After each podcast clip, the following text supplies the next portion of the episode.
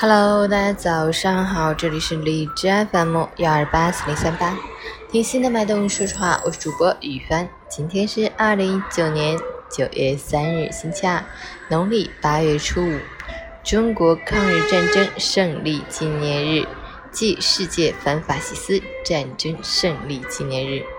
我们要以史为鉴，面向未来。爱国是我们每个人心中无比自然和宝贵的情感。好，让我们去关注一下天气如何。哈尔滨多云，二十六到十三度，东南风二级，晴间多云天气，白天有阳光的助力，气温小幅回升，但夜间气温仍然较低，一早一晚还有些凉，早晚外出需加件外套。另外，部分路段施工绕行，请大家及时关注最新资讯。合理安排出行时间和路线，但愿昨天的堵车只是大家还没适应。截至凌晨五时，海市的 AQI 指数为五十五，PM 二点五为十三，空气质量良好。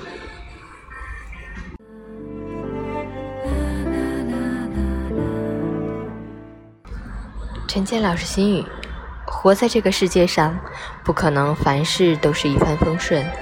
每个人难免会有这样那样的不顺心，每当这个时候，我们就容易变得焦躁，焦躁到对任何事情都想发脾气。